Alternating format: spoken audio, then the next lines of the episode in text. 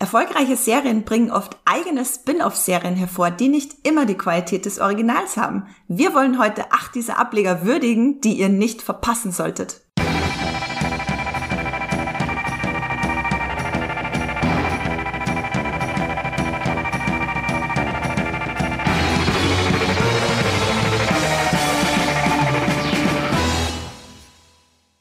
Hallo und herzlich willkommen zu einer neuen Folge Streamgestöber, eurem Muipilot Podcast über die besten Serien und Filme, die es da draußen zu streamen gibt.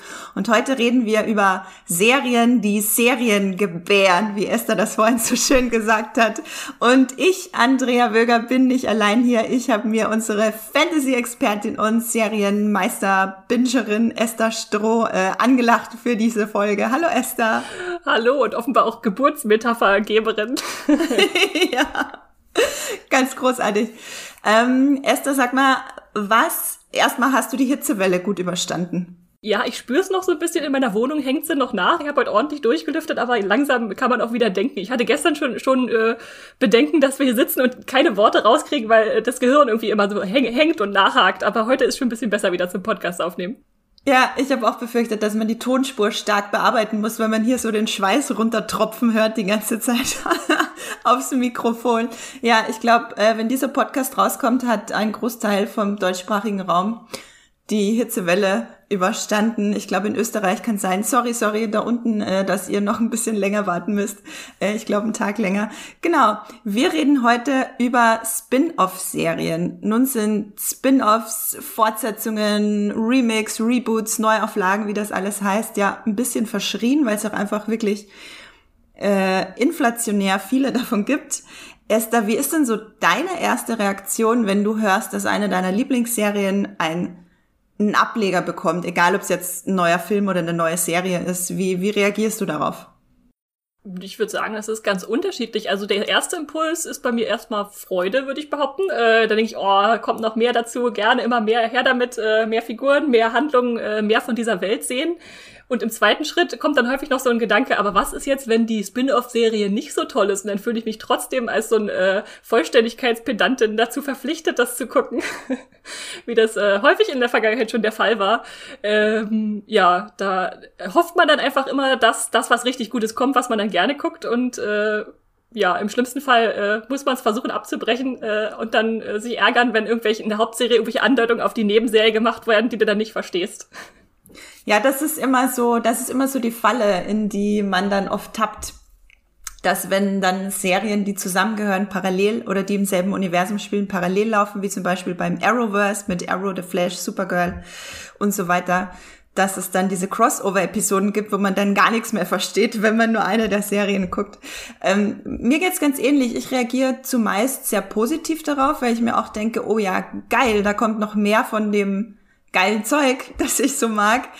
Aber ähm, man weiß natürlich auch, der, der, die geschulte Serienguckerin, Filmguckerin weiß natürlich auch, dass das oftmals passiert, weil dieses Franchise Geld abwirft und nicht immer, weil jemand die beste Idee hatte für, ein, für eine weitere Serie zum Thema. Ähm, das ist mal so, mal so. Wir haben heute acht Stück rausgesucht, vier von Esther, vier von mir, die wir richtig großartig finden, Spin-offs wo man vielleicht teilweise auch gar nicht weiß, dass das Spin-offs sind. Ähm, teilweise auf jeden Fall schon. Und erst wollen wir vielleicht mal die Basics klären. Was ist ein Spin-off überhaupt? Wir werfen immer hier gern mit englischen Begriffen äh, herum.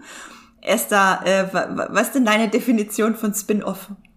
Ähm, für mich ist ein Spin-off ein, ja, ich sag mal, erzählerischer Ableger, der irgendwie an eine bereits bestehende Geschichte angeknöpft wird, beziehungsweise da abgeleitet wird. Also da nimmt sich dann die neue Serie ein Detail oder ein Aspekt raus, äh, was schon im Original vorhanden war, häufig Charaktere, manchmal sind es einfach nur Themen oder einfach in derselben Welt angesiedelt und macht da was, was Neues, was Zusätzliches dazu. Ja, so würde ich es auch verstehen. Ich habe sogar äh, ganz clever mal bei Wikipedia geguckt die, die erste Anlaufstelle, das Lexikon der Millennials, ähm, was äh, ein Ableger ist, beziehungsweise ein Spin-off. Und das deutsche Wort ist eben Ableger, eine Serie, ein Film, ein Buch oder eine Zeitschrift, die auf einer anderen Veröffentlichung beruht. Und soweit so klar. Ist eigentlich ganz witzig. Das Wort Ableger im Deutschen ist, ich denke da immer sofort an so Pflanzenableger. Du hast also eine ja. schöne Pflanze, die gedeiht und wunderschön ist und dann kommt da so eine kleine noch dazu und vielleicht wird sie auch mal groß und vielleicht geht sie aber ein, wenn sie nicht ordentlich pflegt oder wenn sie nicht ordentlich äh, mehr Platz auf dem Fensterbrett hat. Ja, das ist witzig. Ich muss bei Ableger auch immer an meine Pflanzen denken. Ich habe ja meinen grünen Daumen oder naja, so grün ist mein Daumen nicht. Mein Herz ist grün. Mein grünes Herz entdeckt ähm, und liebe es zu experimentieren, von welchen Pflanzen man Ableger neu, neu anpflanzen kann und von welchen man nicht. Das geht mal gut, mal nicht so gut. Ähm, gut, wir sind dann heute aber bei den Serien, mein neben Pflanzen, meinem anderen äh, Lieblingsthema. Und wir reden heute nur über Spin-off-Serien von Serien. Also wir reden nicht über Spin-offs von Filmen, die, die zu Serien wurden. Wir haben uns da ein bisschen eingeschränkt, weil es da eh schon wirklich sehr, sehr viele gibt und wir schon gar nicht alle nehmen konnten, die wir wollten. Und es gibt jetzt, wie es Esther schon angedeutet hat, verschiedene Arten von Spin-off-Serien. Einmal, ich habe es mal Universums-Spin-offs und Figuren-Spin-offs genannt. Äh, einmal die Serien, die nur im selben Universum spielen, halt vielleicht sogar 100 Jahre später, äh, wie zum Beispiel Vikings Valhalla das jetzt äh, nach Vikings rauskommt, wo nicht dieselben Figuren mitspielen, klarerweise 180 Jahre später, aber es spielt im selben Universum, wir sehen dieselben Schauplätze, die sich dann eben weiterentwickelt haben. Und da gibt's einmal das Figuren-Spin-Off, wo eine bestimmte Figur, die es schon gibt, eine eigene Serie bekommt, weil sie so beliebt ist oder weil ihr genau Story Arc ausgelaufen ist im Original und dann ähm, geht's in einer eigenen Serie weiter. Esther, hast du da irgendwelche Präferenzen? Welches Spin-off ist dir lieber? Kommt drauf an. Also wenn es natürlich ein Spin-off zu einer Figur ist, die ich sehr liebe, dann sage ich immer her damit. Aber ansonsten finde ich es auch spannend, einfach die Welt zu expandieren, indem man ganz woanders hinspringt und sagt, da gibt es übrigens auch noch einen Aspekt, den wir noch gar nicht in der Hauptserie auserzählt haben.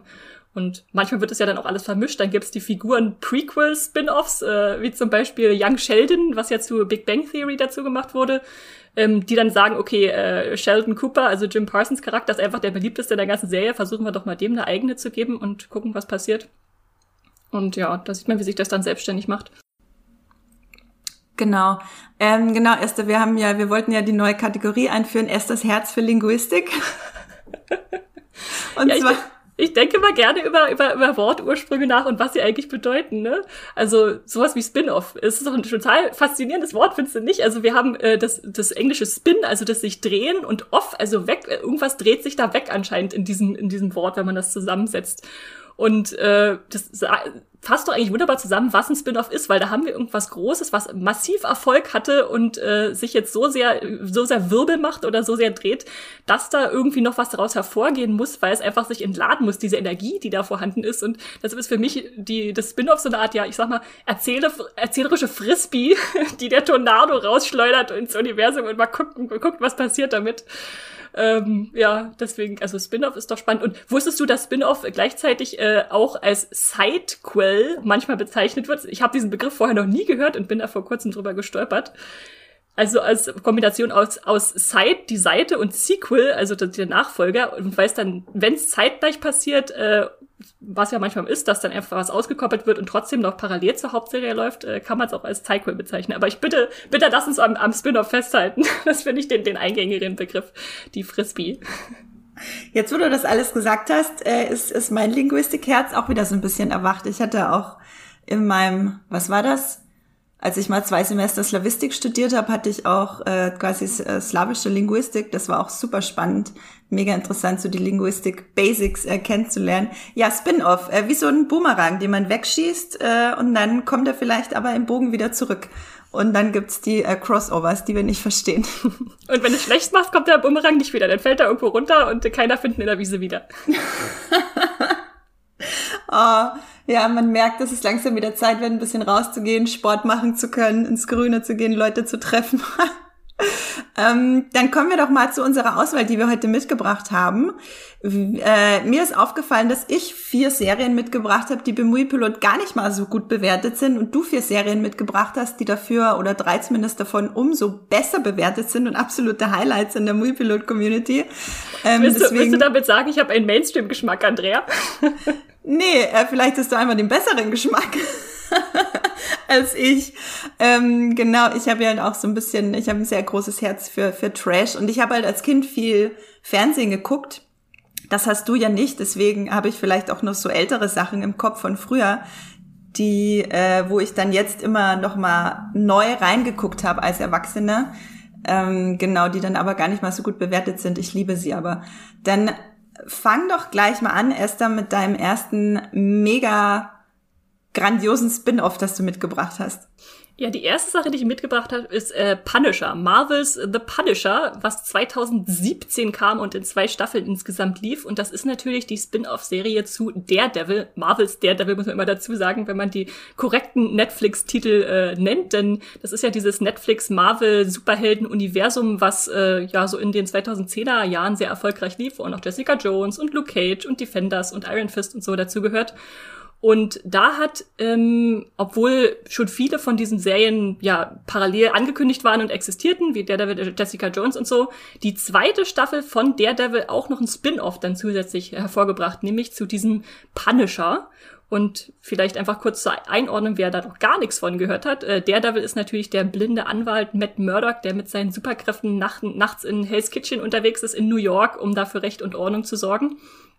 Und der traf in der zweiten Staffel ja so, ich würde schon sagen, als Gegner auf diesen Punisher, den Ex-Marine äh, Frank Castle, gespielt von John Bernthal, der da als äh, ja, Rächer äh, keine, nicht vor Gewalt und Brutalität zurückschreckte und den er da stoppen wollte. Und der dann als ambivalente Figur so spannend war, dass ja, die sich gedacht haben, da machen wir doch noch eine Serie draus. Und wie, äh, ja, machst du prinzipiell zur Einordnung, magst du Punisher mehr als Daredevil oder hält sich das die Waage? Also ich muss schon sagen, Daredevil ist meine absolute Lieblings-Marvel-Serie da aus diesem Netflix-Universum. Da kommt einfach nichts ran, aber ich würde schon sagen, dass Punisher da auf dem zweiten Platz steht, was mich erstaunt hat, weil so die Thematik ist ja, äh, wir haben hier diesen Typen, der hat seine Frau und Familie verloren und geht jetzt auf einen Rachefeldzug. Also diese typische Fridge-Story, ja, wir haben sie tausendmal gesehen, äh, du musst Rache nehmen. Aber dass mich das dann doch so reingezogen hat und äh, daraus eine komplexe Figur gestrickt hat, die mich interessiert und der ich folgen will, das war schon beeindruckend. Und deswegen habe ich auch von Anfang an gedacht, okay, will ich, will ich die Serie gucken? Klar will ich gucken, wie es weitergeht. Die Figur war interessant, als sie eingeführt wurde. Ähm, und äh, seien wir ehrlich, John Bernthal ist ein super spannender Darsteller. Also äh, du kennst ihn ja sicher auch noch aus äh, Walking Dead als, als Shane. Ja. Und und der, ich finde, der hat so ein, der hat so ein sehr interessantes Rollenbild, was er häufig gibt. Also er spielt häufig so, ich sag mal, Schränke mit Innenleben. Also er ist ja er ist, äh, er ist ja sehr groß und, und äh, muskulös und, und stark, meistens so in seinen Rollen, einfach vom, vom Körperbau her, hat so Haut drauf rollen, aber da ist dann immer noch eine gewisse Verletzlichkeit mit drin, die da so mitschwingt und das äh, passt dann perfekt auf diese Brutalo-Rolle, wie ich es mal sagen würde. Denn ich kannte vorher auch nur die äh, 2004er Verfilmung von The Punisher. Ich glaube, Thomas Jane hat da den gespielt und die fand ich total austauschbar. Die fand ich so langweilig, dass ich dann dachte, okay, ich muss eigentlich diese neue Serie gucken, um zu sehen, ob das im, beim zweiten Versuch für mich funktioniert. Und das hat's dann, ja, voll und ganz. Ich kenne von Daredevil nur die ersten vier Folgen, muss ich gestehen. Ich habe abgebrochen, weil ich mich so gelangweilt habe. Also ich, bei mir hat das in eine ganz andere Richtung geschlagen. Ich habe von dem ganzen Universum nur die erste Staffel Jessica Jones geguckt und die erste Staffel Defenders. Wobei ich wünschte, ich hätte statt der ersten Staffel oder der einzigen Staffel Defenders lieber die zweite Staffel Jessica Jones geguckt. Ähm, aber Punisher ist was, wo ich auch schon länger überlege, das zu gucken. Eine kurze Zwischenfrage von mir. Kann ich Punisher auch gucken, ohne Daredevil gesehen zu haben? Also ich glaube, es macht mehr Sinn, wenn du Daredevil gesehen hast, weil es schon, äh, also warte mal kurz, warte kurz. Es greift natürlich rein in die Handlung. Wir haben die Figur eingeführt bekommen und da geht jetzt nicht die ganze Serie noch mal ganz weit zurück, um, um jetzt äh, alles noch mal von vorne zu erzählen. Trotzdem bin ich immer wieder überrascht, wie eigenständig Punisher doch funktioniert, weil gerade bei Marvel ist man es ja gewohnt, dass ständig irgendwelche Querverbindungen aufgemacht werden und äh, diese Netflix-Serien sind dann aber doch so gut gestrickt, dass man sie doch relativ gut einzeln genießen kann und ähm, man merkt am Anfang auch, dass schon, es gibt ein kurzes, äh, nicht previously on oder irgendwie so eine Zusammenfassung, dass man nochmal weiß, okay, das war los, das ist, so hat er seine Familie verloren, aber dann steigt es auch wirklich in seine eigene Handlung ein, ohne dass man da jetzt viel von Jessica Jones oder Luke Cage oder sowas wissen müsste. Ja. Was macht es denn zu einem guten Spin-off, würdest du sagen? Das Gute daran ist, dass man schon diesen, diesen besonderen Geist dieser ganzen anderen Netflix-Marvel-Serien mitschwingen fühlt. Also für mich war da immer die Auszeichnung dieser Serien, dass die sich auch mal ruhige Töne trauen, also mal in die Charaktere reinzugehen, äh, neben der ganzen Action, die natürlich auch da und äh, gut ist und für mich super funktioniert, und sich dann trotzdem eine gewisse Eigenständigkeit in der Geschichte traut. Also wir verhandeln da eigentlich eine zutiefst gewalttätige Person, äh, die irgendwie schon immer wieder die Frage aufwirft, äh, wie weit kann das eigentlich gehen? Ähm, kann man ihn noch als Guten betrachten oder ist er ein Bösewicht oder irgendwas dazwischen? Und ähm, da dann wirklich ähm, auch mit völlig neuen Figuren, die wir vorher noch gar nicht kannten, nochmal neue Handlungsstränge aufmacht. Also ich glaube, mein, meine, meine Lieblingssituationen sind immer die in Staffel 1, wo so eine gewisse Buddy-Dynamik sich unerwartet in allen diesem düsteren äh, Gewalt äh, Bahn bricht. Da gibt's nämlich diesen Computer-Nerd äh, Mikro, gespielt von Ibn Moss äh, Bachrach, oder keine Ahnung, wie man ihn ausspricht. Und ähm, der wird so ein bisschen zu seinem, ich sag mal, Sidekick, der ihm so im Hintergrund hilft, der aber auch untergetaucht ist. Und dann besucht er zum Beispiel dessen Familie und hat ihm aber als Knopf im Ohr und irgendwie wirkt so, als würde dieser, dieser einsilbige Mann mit seiner Frau flirten. Und das gefällt ihm ja gar nicht, aber er hat ihn selbst dahin geschickt, um irgendwas zu klären. Und es ist einfach so eine unerwartete Komik, äh, die da mit reinkommt, äh, die mich dann äh, sehr angesprochen hat. Dann einfach auch, ja, diese, diese Buddy-Dynamik, die da entsteht. Und kann ich mir bei John, Entschuldigung, kann ich mir bei John Bernthal auch gut vorstellen. Der hat auch schon so ein verschmitztes Lächeln drauf, auf jeden Fall, wenn es sein muss. Ja, ja. Und gleichzeitig würde ich trotzdem sagen, dass äh, The Punisher schon die gewalttätigste und düsterste Marvel-Serie von all diesen ist, die es da so bei Netflix gibt. Ähm, was dann auch wieder natürlich ein bisschen ein Tonartwechsel ist. Also klar, Daredevil und so, die, die halten auch nicht mit, mit Kämpfen hinterm Berg, aber das dann schon auch mal nochmal so eine sehr, sehr dunkle Dimension da einzuführen, äh, ist auf jeden Fall auch spannend. Ja, ja. Also das ist, bei mir ist es dann immer ein gelungenes Sequel, äh, Spin-off, ähm, eine Mischung aus, ja, wir wissen doch irgendwie, die Welt ist da oder die Figuren sind da, die wir schon kennen, aber dann eine Eigenständigkeit einzuführen, die sie auch irgendwie auszeichnet als was, was Besonderes.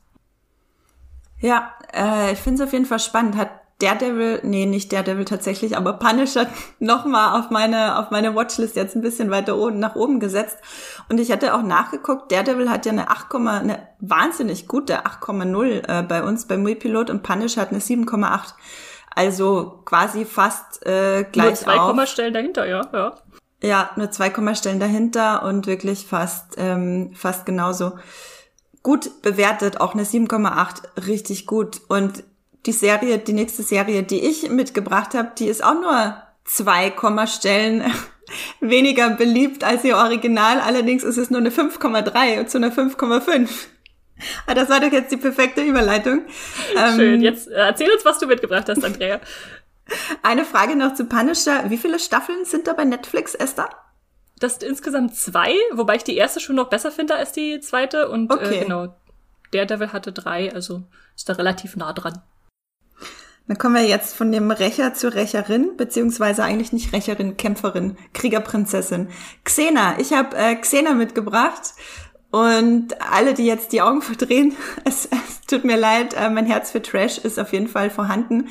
Aber was ich ähm, bis vor kurzem nicht wusste, ist, dass Xena ein Spin-off von Herkules ist. Ich habe tatsächlich, als ich klein war, mit vor allem mit meiner Mama, glaube ich, beide Serien sehr gerne geguckt. Die liefen halt dann einfach im Fernsehen in den 90ern auf und ab. Da war so ein riesiger griechische Mythologie, Fantasy, Abenteuer, sehr enge Kostüme, viel nackte Haut. Hype da in den 90ern definitiv. Das kann niemand leugnen. Jeder hat's geguckt die im Fernseher ich, ich, ich, gebe zu, ich habe auch ein paar Folgen gesehen, ja, ja. Ich erinnere mich vor allem ah. an diesen äh, Prinzessin Leia Sklaven BH, den sie immer anhatte.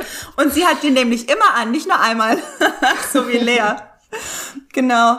Und ähm, ganz kurz um genau sechs Staffeln davon gibt's bei Magenta TV übrigens. Und äh, da könnt ihr das alles gucken. Ähm, worum geht's? Ja, Hercules lief von 95 bis 99, wobei man dazu sagen muss, dass ich glaube vier oder nee, sogar fünf oder sechs Filme gab vorher, wo ausgetestet wurde, wie es funktioniert. Hat gut funktioniert, dann kam die Serie 95 und in der ersten Staffel spielte Xena mit, gespielt von äh, Schauspielgöttin Lucy Lawless. Ähm, der Lucy Lawless, die einzige Schauspielerin, deren Schauspielerinnen-Namen noch besser ist als ihr Rollenname. Xena, die Kriegerprinzessin. Ähm, war in der ersten Staffel, ich glaube sogar als Bösewichtin mit dabei in der Folge und hat dann sofort ein paar Monate, paar Monate später nur ihre eigene Spin-off-Serie bekommen, die auf jeden Fall noch mehr im Gedächtnis geblieben ist als Hercules. Liegt auch ein bisschen, glaube ich, an den HauptdarstellerInnen. Dazu kann ich nachher noch kurz was sagen, weil äh, Hercules so ein bisschen abgestürzt ist, könnte man sagen. Und ähm, Esther, aber du hattest ja keinen Fernseher, oder? Als du ein Kind warst. Wo hast du das denn geguckt? Na, immer wenn ich im Sommerferien bei meinen Oma, bei Oma und Opa abgeschoben war und meine Eltern mal irgendwo was alleine machen wollten, das war meistens so ein, zwei Wochen mit meinen Brüdern, da lief der Fernseher heiß, würde ich sagen. also, äh, wir wurden natürlich auch vor die Tür gescheucht und wir waren im Zoo und weiß nicht was, aber so das Nachmittagsprogramm, die ganzen Anime-Serien und was dann halt sonst noch so lief, da, das haben wir schon mitgenommen, wenn wir konnten.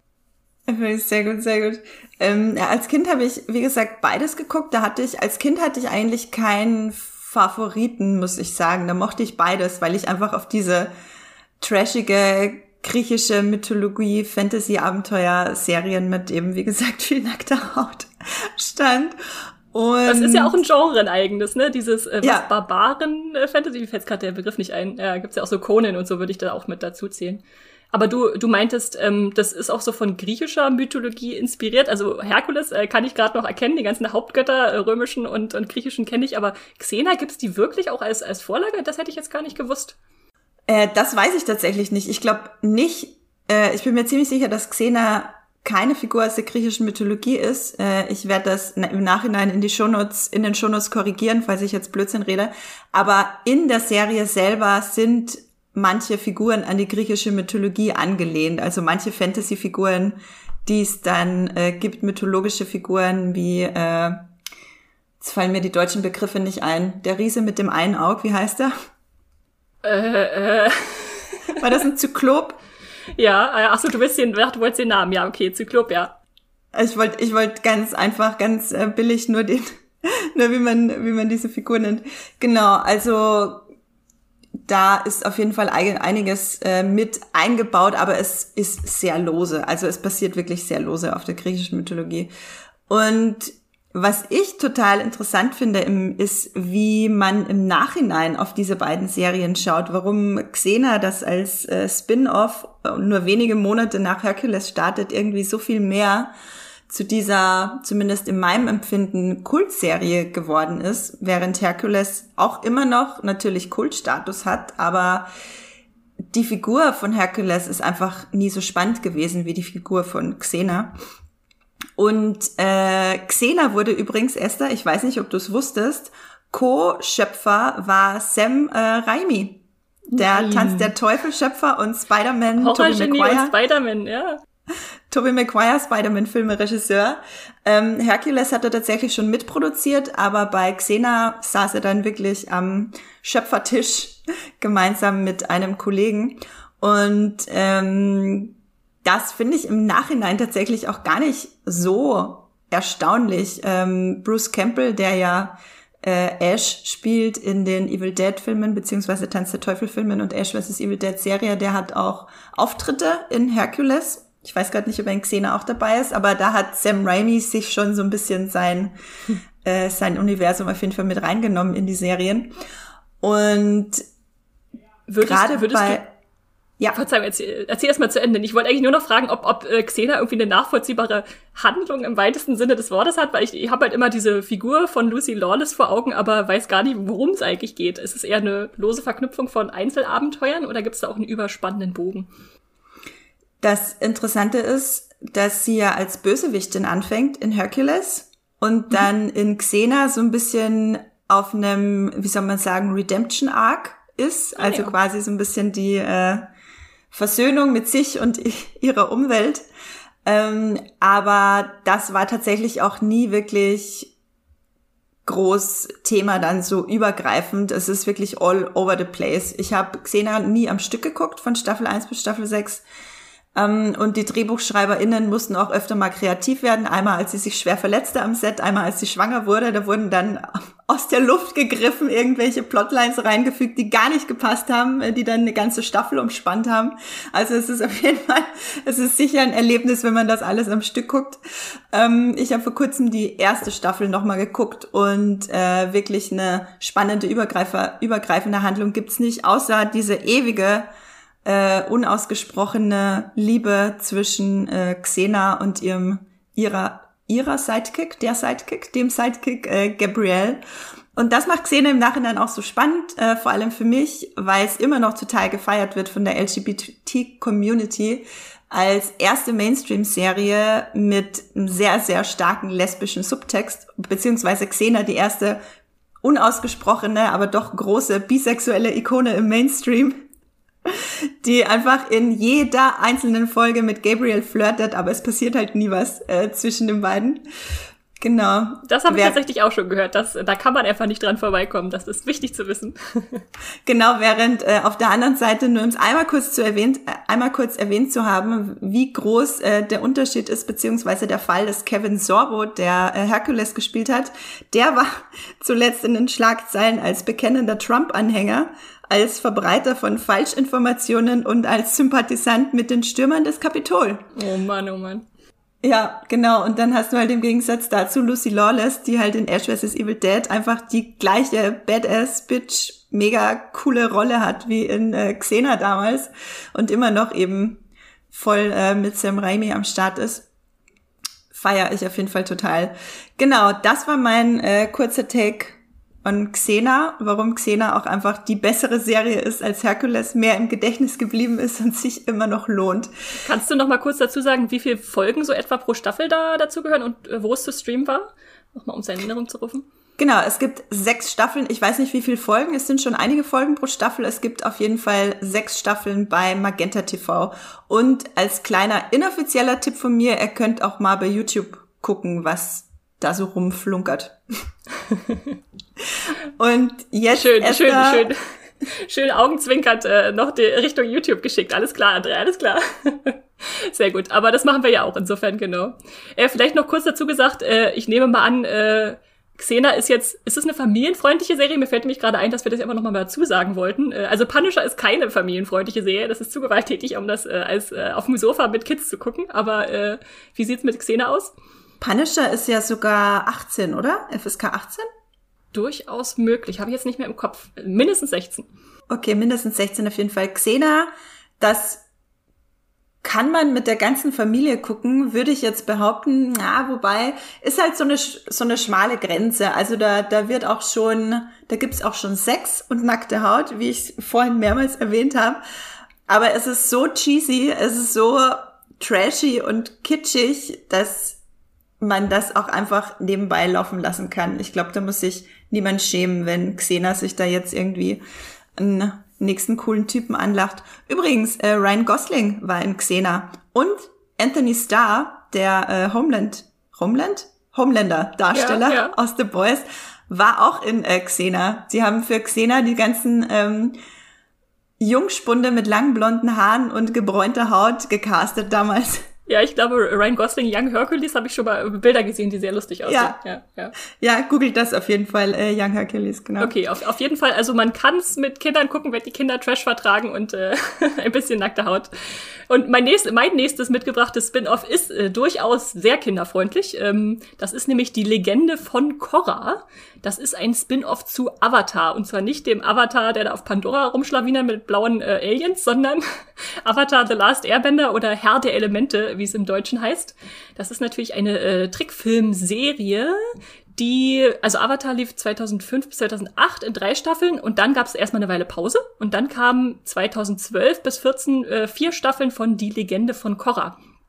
Und da ist der, der Schnitt auch ganz gut. Also Avatar ist ja eine sehr beliebte Serie mit 8,2 und Korra hat aber auch eine 7,7 und das kann ich völlig unterschreiben, dass mir die beide sehr gut gefallen, auch weil sie unterschiedliche Sachen machen. Also vielleicht kurz zur Einordnung. Avatar spielt ja in einer magischen Welt, wo Menschen unterschiedliche Elemente, Feuer, Wasser, Erde, Luft kontrollieren können und wo ein Junge dann in dieser kriegsgebeuteten Welt versuchen muss, Frieden zu bringen, indem er alle Elemente meistert, in, beziehungsweise bändigt, wie das da heißt und äh, ja, hoffentlich dann alle wieder, alle Nationen Nationen vereint alle Verfeindeten.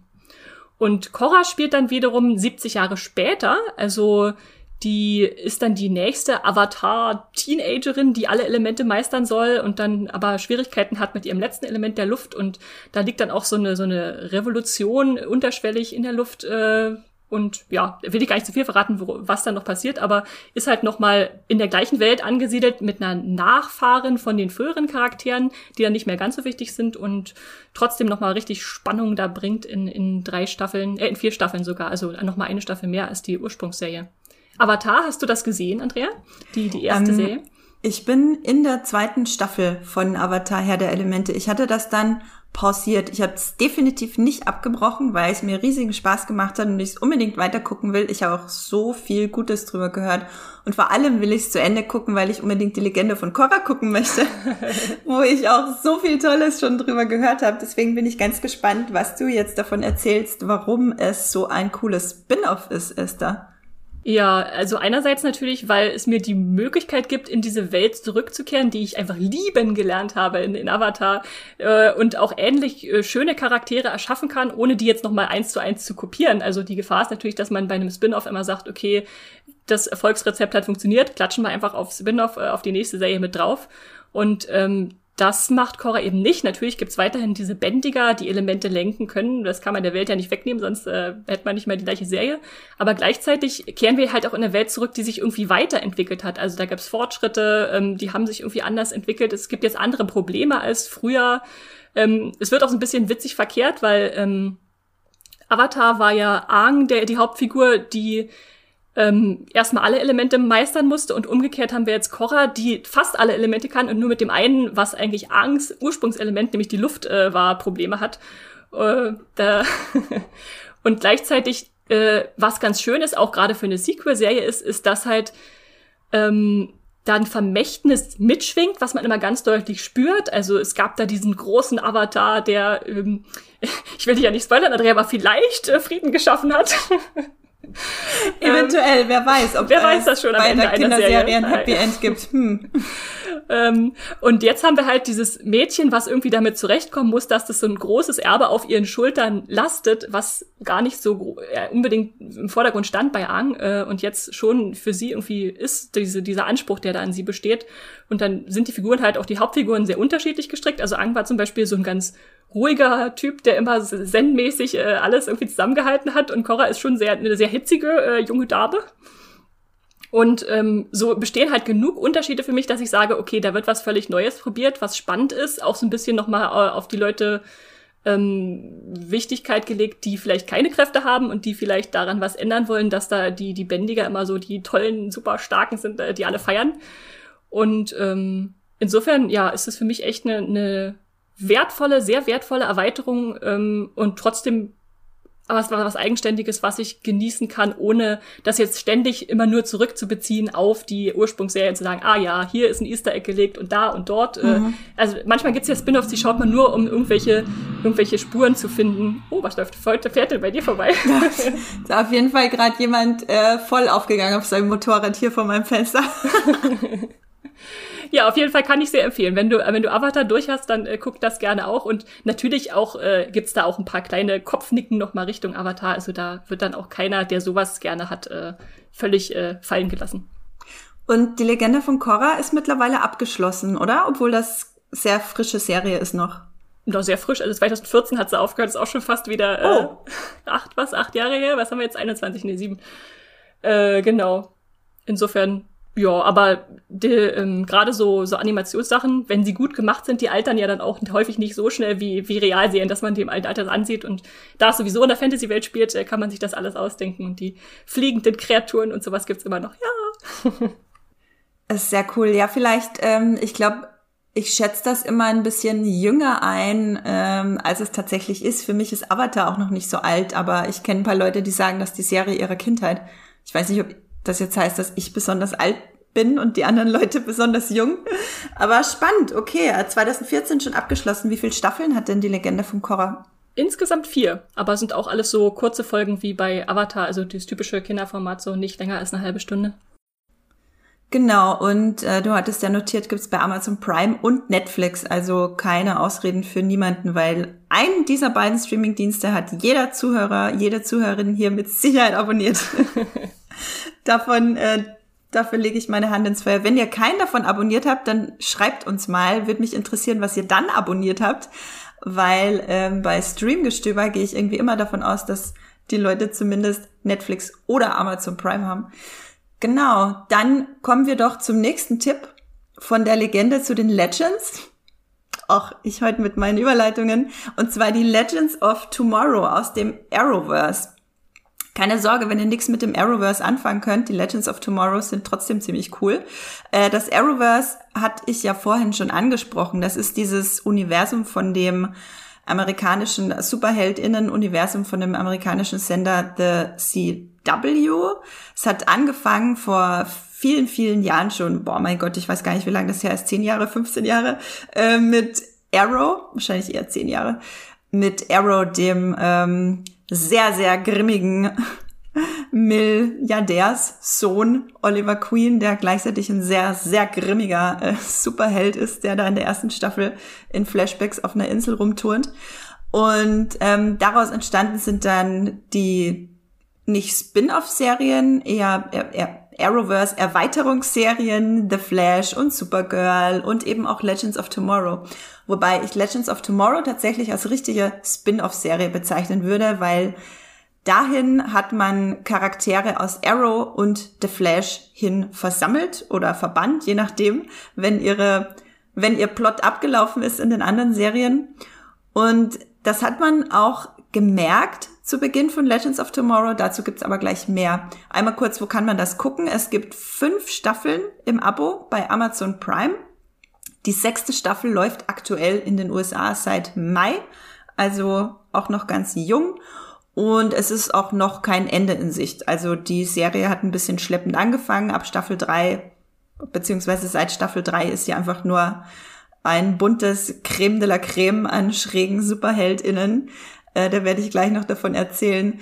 Und worum geht's, ist auch nicht wirklich überraschend, äh, nachdem es ja in Arrow um den super grimmigen Superhelden geht und in The Flash um den super sweeten Superhelden geht, geht's jetzt in, im Spin-off um die super weirden SuperheldInnen.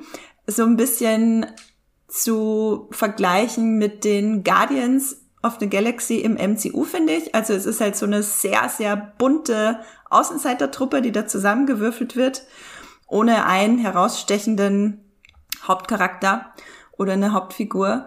Und das macht Legends of Tomorrow auch fast ein bisschen spannender als die anderen Arrowverse-Serien, weil du so eine große bunte Mischung aus Charakteren hast.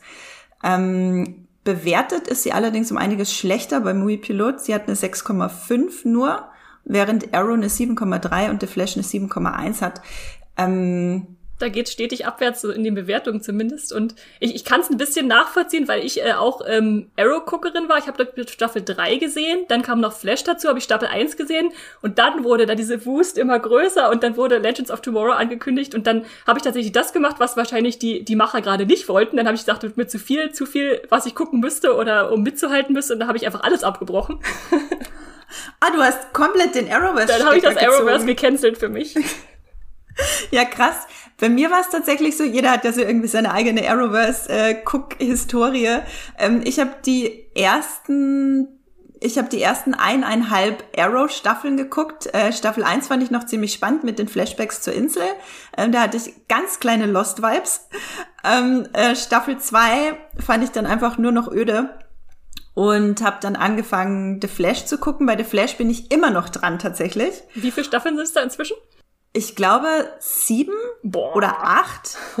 Ich weiß es gar nicht, aber auf jeden Fall die, alle, die abgeschlossen sind, habe ich zu Ende geguckt und es läuft ja schon die nächste jetzt, die habe ich noch nicht geguckt. Ähm, genau, und dann kam noch Legends of Tomorrow, da habe ich ein bisschen gebraucht, um einzusteigen und da bin ich auch bei weitem noch nicht durch. Ich bin irgendwo in Staffel 4. Ähm, da habe ich auf jeden Fall noch ein bisschen was vor mir, aber freue mich auch schon drauf.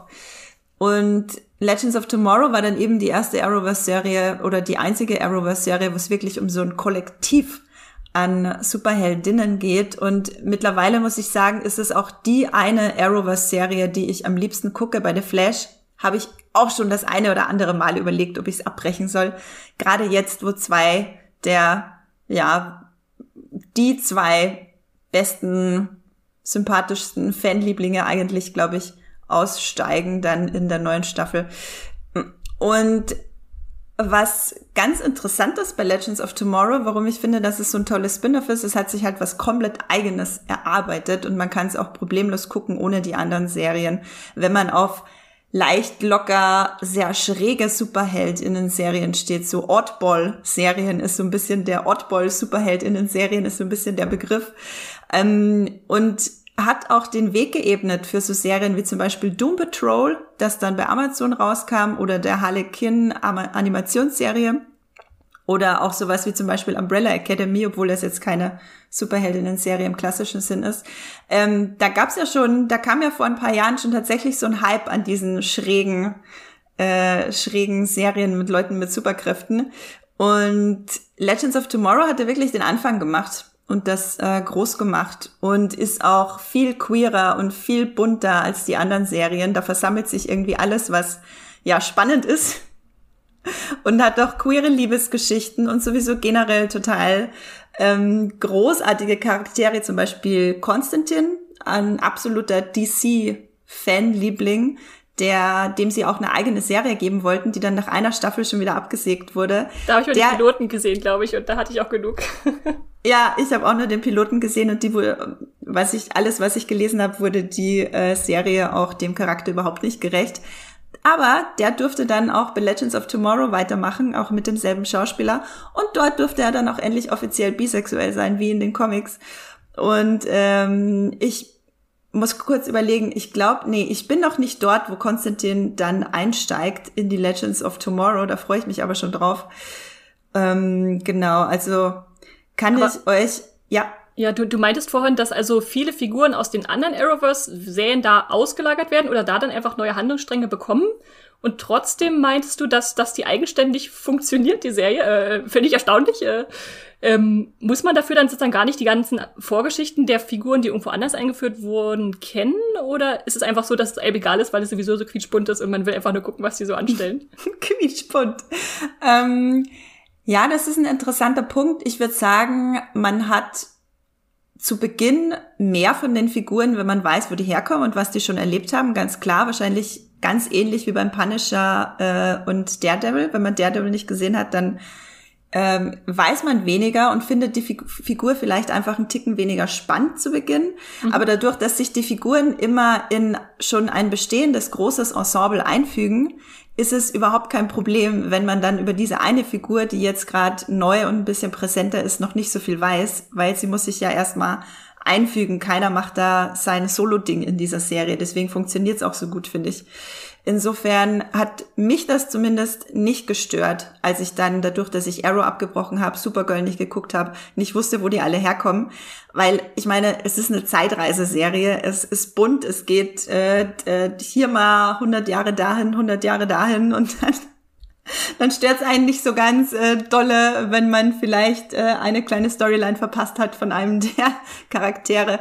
Und ich bin auch so jemand, äh, die hängt dann eh immer mit dem Handy da und guckt, wer diese Charaktere sind und was die machen. Also ich liebe es parallel dann mehr darüber zu lesen. Das ist, lässt sich bei, also alle, die auf so eine Art von Fernsehschauen stehen, sich die Easter Eggs nebenbei zu ergoogeln, ähm, das ist dann auf jeden Fall für euch genau das Richtige. Ja, ich weiß zu, zu Legends of Tomorrow auch nur, dass es äh, die Prison Break Brüder wieder zusammenführt, was ich natürlich dann schon wieder äh, schön finde.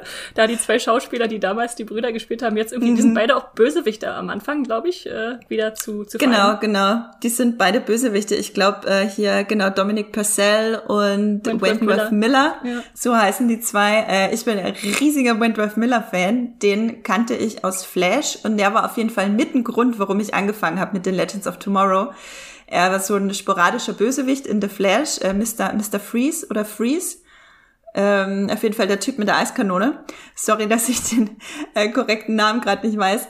Und wurde dann als äh, fixes Mitglied in die Legends of Tomorrow eingefügt und äh, bin einfach total verknallt in seinen Charakter.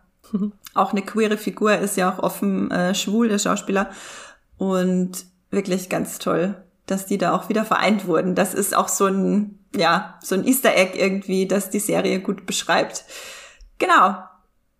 Nochmal kurz äh, zusammengefasst, fünf Staffeln davon bei Amazon Prime. Sechste Staffel läuft gerade, kein Ende in sich. Das Arrowverse lebt munter und quietschbunt weiter.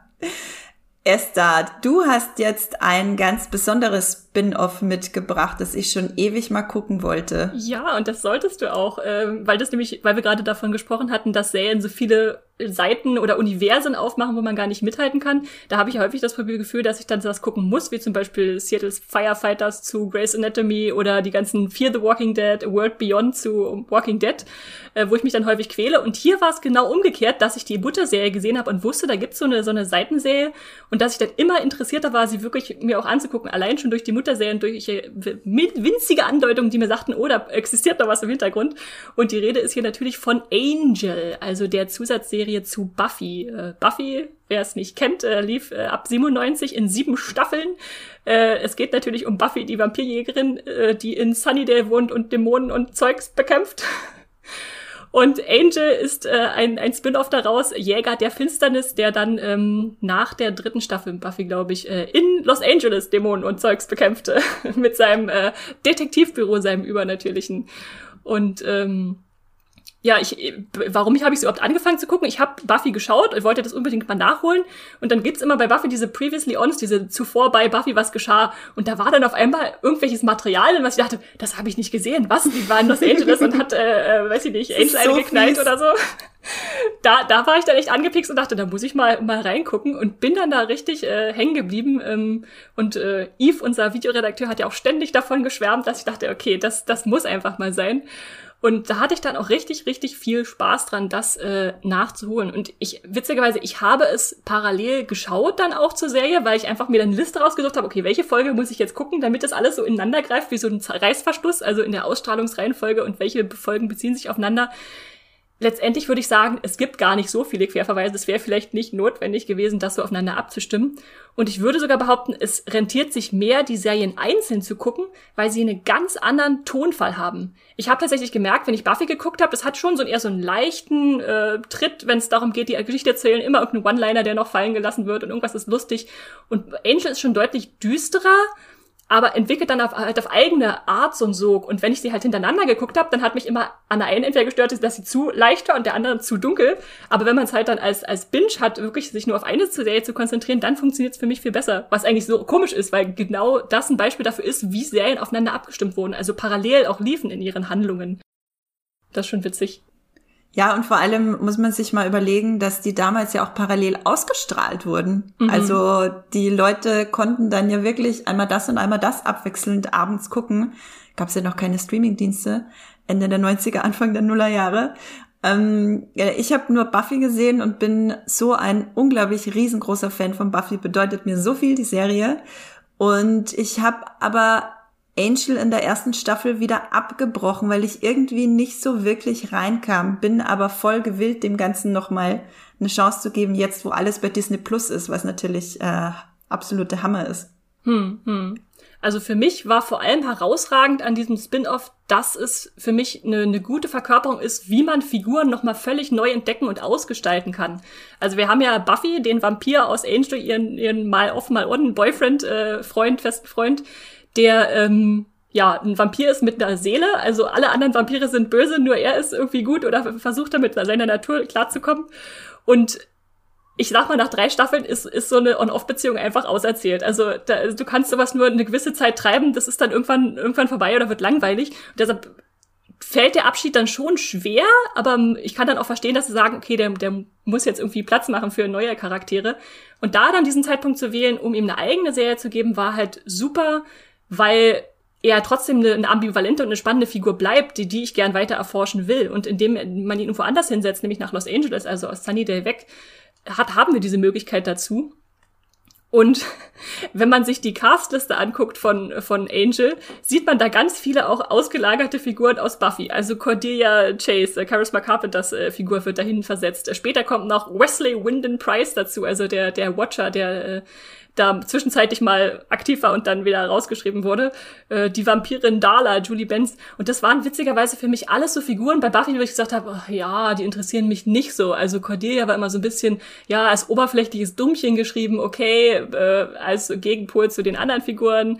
Dann gab's den Langweiler, der da irgendwie äh, sich dadurch abhob, dass er halt kein, kein guter Aufpasser war, kein guter Betreuer und selbst, selbst die Vampirin, die blieb dann irgendwie so, ja, als, als flache Bösewichtin irgendwo im Hintergrund, die mal vorbeilief.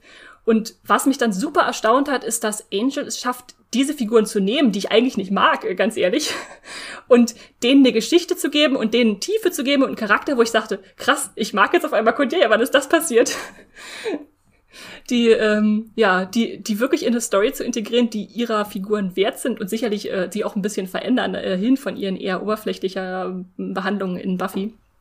Und das, das ist schon schön. Ich das finde ich total spannend, dass du das sagst, weil Angel war meine meistgehasste Figur in Buffy tatsächlich. Was? Also was heißt gehasst? Ich habe ihn nicht gehasst. Äh, die Geschichte von Buffy, die, die On-Off-Liebesgeschichte von Buffy und Angel war schon ziemlich gut erzählt. Aber manche Buffy-Fans, mit denen ich darüber rede, die sagen, dass es so, ähm, ich keine Sorge, ich werde nicht spoilern, so die emotionalen Höhepunkte zwischen Buffy und Angel, dass sie so mitgenommen haben und so schlimm waren und so krass und ich dachte immer nur, oh, hoffentlich ist er bald weg. Ich, ich, ich, mich hatte immer so genervt, weil das so dieser, dieser leidende Typ war und irgendwie hat er immer nur gelitten und ist nichts vorangegangen und, und, und hat immer mit seinen traurigen Hundeaugen geguckt. Und deswegen habe ich mich auch so lang vor Angel gesträubt. Aber ich höre, du hast ja vorhin Eve erwähnt, äh, ich höre wirklich nur Gutes über die Serie. Ja, ja, also ich, äh, ist natürlich ein schwerer Ausgangspunkt für dich, wenn du sagst, du magst Angel nicht. Aber ich, es lohnt sich äh, auch für die anderen Figuren, die da noch dazukommen. Und ich glaube für dich, ich glaube, eine Figur, die du besonders lieben würdest, eine neue, ist ähm, ein grüner Dämon, der, ich glaube, in Staffel 2 dazu kommt, äh, Lauren. Der ist ein äh, äh, immer grün herumlaufender mit, mit Hörnern, sieht aus ein bisschen wie ein Teufel. Äh, der ist eindeutig als queer angelegt, also das kann man gar nicht anders legen, lesen. Und der ist ein Dämon, der andere lesen kann, wenn sie Karaoke singen. Also oh wenn, wenn du vor ihm Karaoke singst, dann kann er in dein Innenleben und deine Zukunft und weiß nicht was gucken. das ist einfach das ist so, eine, so, eine, verrückte Figur, dass, äh, dass man denkt, okay, da haben sie sich noch mal was richtig Neues ausgedacht. Das klingt so großartig. Das heißt ja auch, äh, um seinen Charakter irgendwie zu würdigen, muss es ja öfter mal Karaoke-Szenen geben. Ja, ja.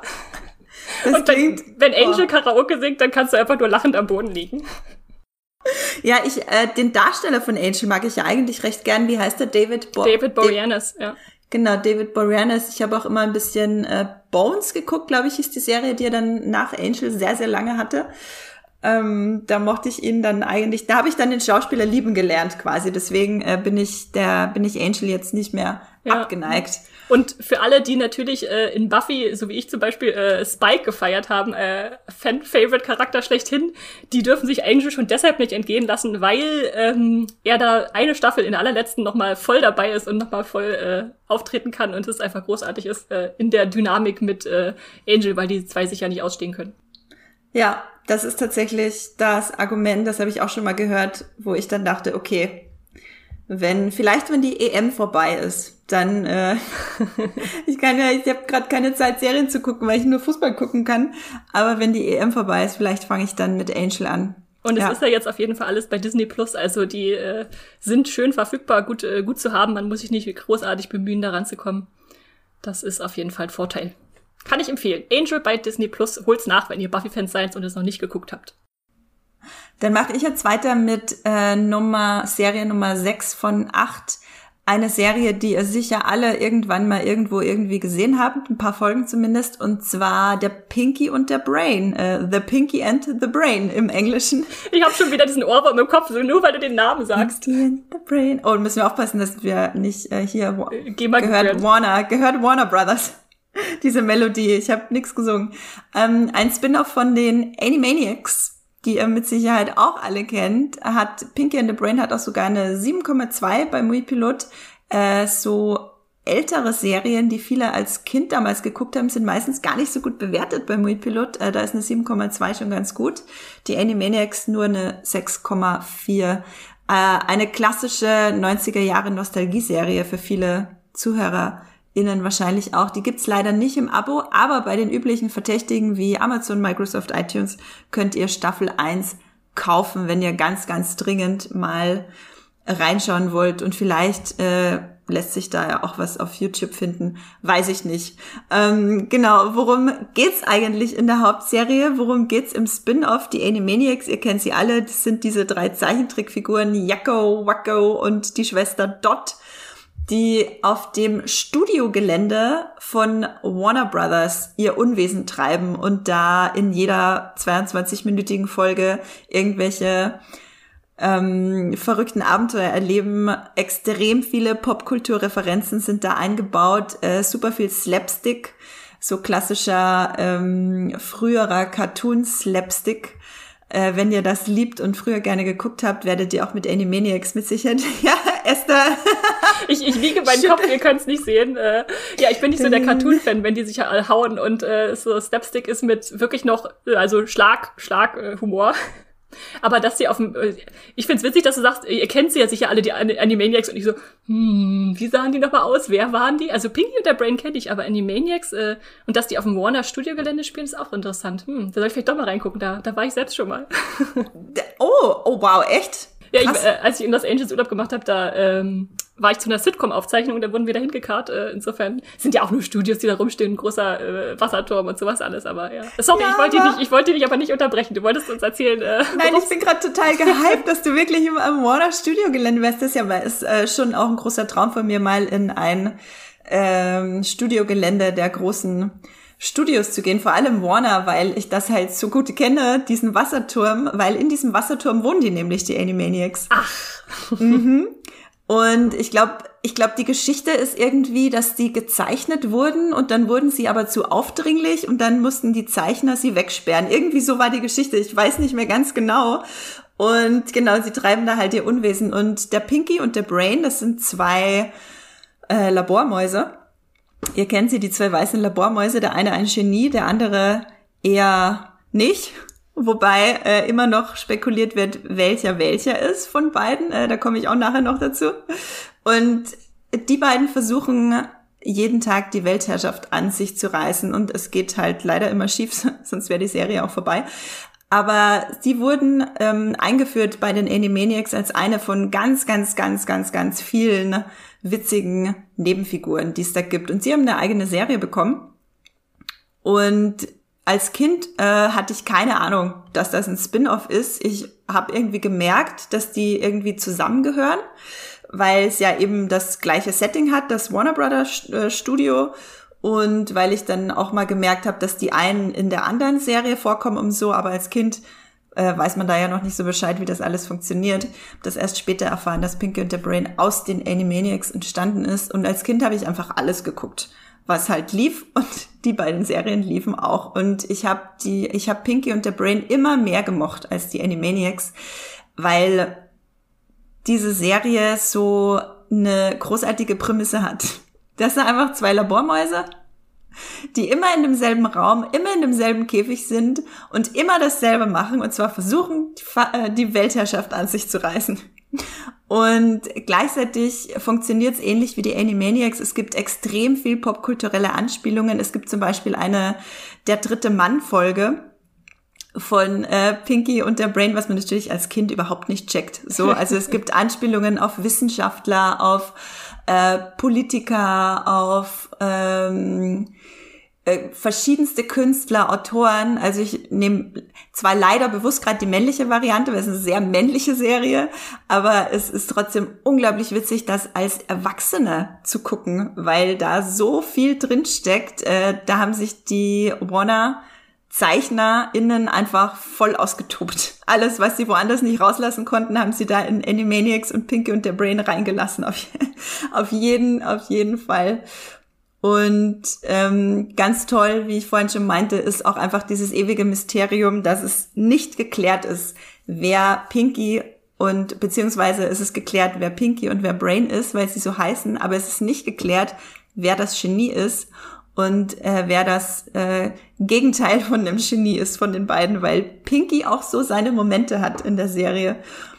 Und in meinen täglichen Wortschatz ist als Kind auf jeden Fall übergegangen dieses Nerv, das Pinky immer sagt. Er hat dann ein paar Laute, die er immer sagt, so Nerv und Pui. Habe ich, ja, hab äh, was, was, was bedeutet das Nerv? Also ich habe zwar vor ein paar Folgen gesehen, aber kann mich nicht mehr erinnern, was die für Laute von sich gegeben haben. Das ist so ein bisschen wie dieses Do von äh, Homer Simpson. Ah ja, okay, okay. Genau. Ähm, ja, im Nachhinein auf jeden Fall auch so eine Serie, ich wollte gerade sagen, so eine Serie wie Xena, ähm, die man als Kind irgendwie so nebenbei guckt und dann im Nachhinein auch so bestimmte Qualitäten davon noch erkennt, wobei Pinky and the Brain qualitativ doch dann noch mal ein bisschen drüber steht mit den ganzen großartigen Animationen und Figuren, die da eingebaut sind. Genau. Ähm, guckt da auf jeden Fall noch mal rein, wenn ihr Lust habt. Äh, es lohnt sich. Es gibt auch eben ein paar so äh, sehr herausstechende Folgen, die dann in anderen Zeitepochen spielen, zum Beispiel. Die lohnt sich dann natürlich am allermeisten. Und Wie viele Staffeln existieren davon? Ich glaube, es gibt tatsächlich fünf oder sechs Staffeln, vielleicht sogar sieben. Ich kann es auf jeden Fall in die Shownotes dann nochmal genau reinschreiben, aber es gibt nur die erste zu kaufen in Deutschland, was ein bisschen, okay, okay. Äh, was ein bisschen traurig ist. Es wurden aber mehrere Staffeln produziert, die dann auch ähm, ziemlich viele Folgen hatten teilweise. Genau, die Folgen sind wie bei fast jedem Cartoon äh, 22 Minuten lang, 20, 22 Minuten. Genau, Esther, dann kommen wir jetzt zu unserem vorletzten Spin-off-Tipp und auch dem definitiv am besten bewerteten und auch ja. das, was überall auf Platz eins steht. Äh, erleuchte uns bitte. Er ist natürlich Better Call Saul, das Spin-off zu Breaking Bad und es ist für mich äh, definitiv die beste Spin-off-Serie einfach so, wenn man an eine Spin-off-Serie denkt, dann ist es das, äh, die alles richtig macht, äh, die einfach perfekt funktioniert als das, was es funktionieren soll als Spin-off. Ähm, die läuft bei Netflix, genau wie Breaking Bad, und hat eine Bewertung von 8,3, was ja schon mal Hammer ist. Äh, und gut, wir können doch auf Breaking Bad gucken, das hat eine 9,1 beim Moviepilot. Also das ist alles in himmlischen Höhen, was sich da oben bewegt. Äh, entsprechend, ja, kommt es bei vielen gut an. Und ich finde es spannend, dass ähm, die 2015 kam, also als Breaking Bad schon äh, durch war und das ist ja immer schwierig bei so einer Spin-off-Serie, wenn man eine zu lange Pause hat oder einfach generell eine Pause hat, ob man dann die Leute, die die eine Sache geguckt haben, nochmal einfangen kann, um eine andere zu gucken. Also ich denke da an so Serien wie Heroes, was ich geliebt habe, und dann kam Heroes Reborn, das war total belanglos, äh, die Leute mit ihren Kräften da, oder Penny Dreadful haben wir beide gefeiert und dann kam Penny Dreadful City of Angels und ich habe nur drei Folgen durchgehalten und dann abgebrochen. Aber Better Call Saul hat da echt alles richtig gemacht und ähm, wer von beiden Serien noch gar nichts gehört hat, wir wollen ja nie nichts voraussetzen, ist natürlich Breaking Bad geht es um den Chemielehrer Walter White, der auf die schiefe Bahn gerät und beginnt Meth zu kochen, um seine Familie nach seinem potenziellen Krebstod äh, zu versorgen. Großartige Serie, äh, ihr wisst sicher. Ähm, und in dieser Serie kommt in irgendeiner Staffel, in der zweiten, in der dritten, äh, ein Anwalt dazu, namens ähm, Saul Goodman damals. Und der äh, wird dann zu einer sehr wichtigen Nebenfigur, die ständig auftritt, die irgendwie aus der Patsche hilft oder helfen soll. Äh, sehr loses Mundwerk, äh, aber sehr lustige Figur. Und der bekommt jetzt mit Better Call Saul, äh, bekam der die 2015 ging es, glaube ich, los, seine eigene Serie. Ist auf insgesamt sechs Staffeln angelegt, fünf gibt's schon. Und den nennen wir da witzigerweise, äh, den lernen wir da witzigerweise kennen in dieser Spin-off-Serie, die zugleich eine Prequel-Serie ist, weil sie früher spielt, als Jimmy McGill. Der hat also einen ganz anderen Namen erste Frage ist natürlich, wieso heißt der anders? Wieso heißt der nicht Saul Goodman? Und so lernen wir dann langsam seinen Weg kennen, was da mit ihm passiert ist. Also der versucht seinen Platz in der Welt zu finden, ist erst Strafverteidiger, kommt dann so im Altenheim, startet da richtig durch, alte Leute als Anwalt zu vertreten, steht aber irgendwie immer im Schatten seines erfolgreichen Anwaltsbruders und äh, wird eigentlich nur belächelt, so als das kleine Geschwisterkind, ja, der kann ja nix. Äh, und wie er sich dann so entwickelt, immerhin weiterhin zu diesem ja kriminellen Anwalt, den wir dann in, in Breaking Bad kennen, das ist einfach wunderbar nachzuvollziehen. Und äh, als es da hieß, diese Serie kommt, äh, wieder von Vince Gilligan, dem, dem Breaking Bad-Schöpfer, da dachte ich, das, das muss man mitnehmen, das kann man gar nicht auslassen. Diese wunderbar schmierig sympathische äh, Anwalt mit Charisma und Selbstbewusstsein und äh, der sich aus jeder Situation rausreden kann. das, äh, das muss ich mir angucken. Und äh, so ist es dann auch ein super Pre äh, Prequel und Spin-off geworden was für sich funktioniert. Du hattest, ich überlege gerade, du hast Breaking Bad nicht vollständig gesehen, oder Andrea? Nee, tatsächlich nicht. Breaking Bad ist eine dieser ah, hoch, hoch, hoch gelobten, gefeierten Serien, die ich abgebrochen habe, weil ich einfach nicht reingefunden habe. Ich verstehe absolut, wie man Fan dieser Serie sein kann. Also ich kann es total nachvollziehen. Die sieht wunderschön aus und Brian Cranston und natürlich auch, ähm, wie heißt der, Aaron Paul, Aaron Paul ja. sind großartig in ihren Rollen. Also mir hat das alles wirklich gut gefallen, aber irgendwie gibt's da so Serien, man merkt, eigentlich stimmt alles, aber selber kann man nicht damit connecten. Und dann dachte ich, okay, dafür ist mir das dann, äh, dafür gibt's irgendwie zu viele Staffeln, dafür bleibe ich dann jetzt nicht dran, beziehungsweise eigentlich hatte ich angefangen, als es erst eine Staffel gab, hatte ich dann wieder abgebrochen. Und dementsprechend habe ich auch Better Call Saul nie angefangen, habe aber immer wieder gehört, dass es so das Vorzeige-Spin-off ist, wie man sowas machen sollte und äh, auch einige Leute gehört, die gemeint haben, es gefällt ihnen tatsächlich noch besser als Breaking Bad. Ähm, was mich da interessieren würde, ich bin ja nicht so großer Fan von Spin-offs, die vorher spielen, weil egal ob es jetzt bei Serien oder Filmen ist, wie zum Beispiel der Black Widow-Film, der jetzt kommt, wo man schon weiß, was Black Widow mit Black Widow im MCU passiert quasi, ähm, ist das, nimmt das nicht so ein bisschen die Spannung raus oder schaffen die das bei Better Call Saul trotzdem, dass es irgendwie völlig egal ist, was dann mit ihm später in Breaking Bad passiert?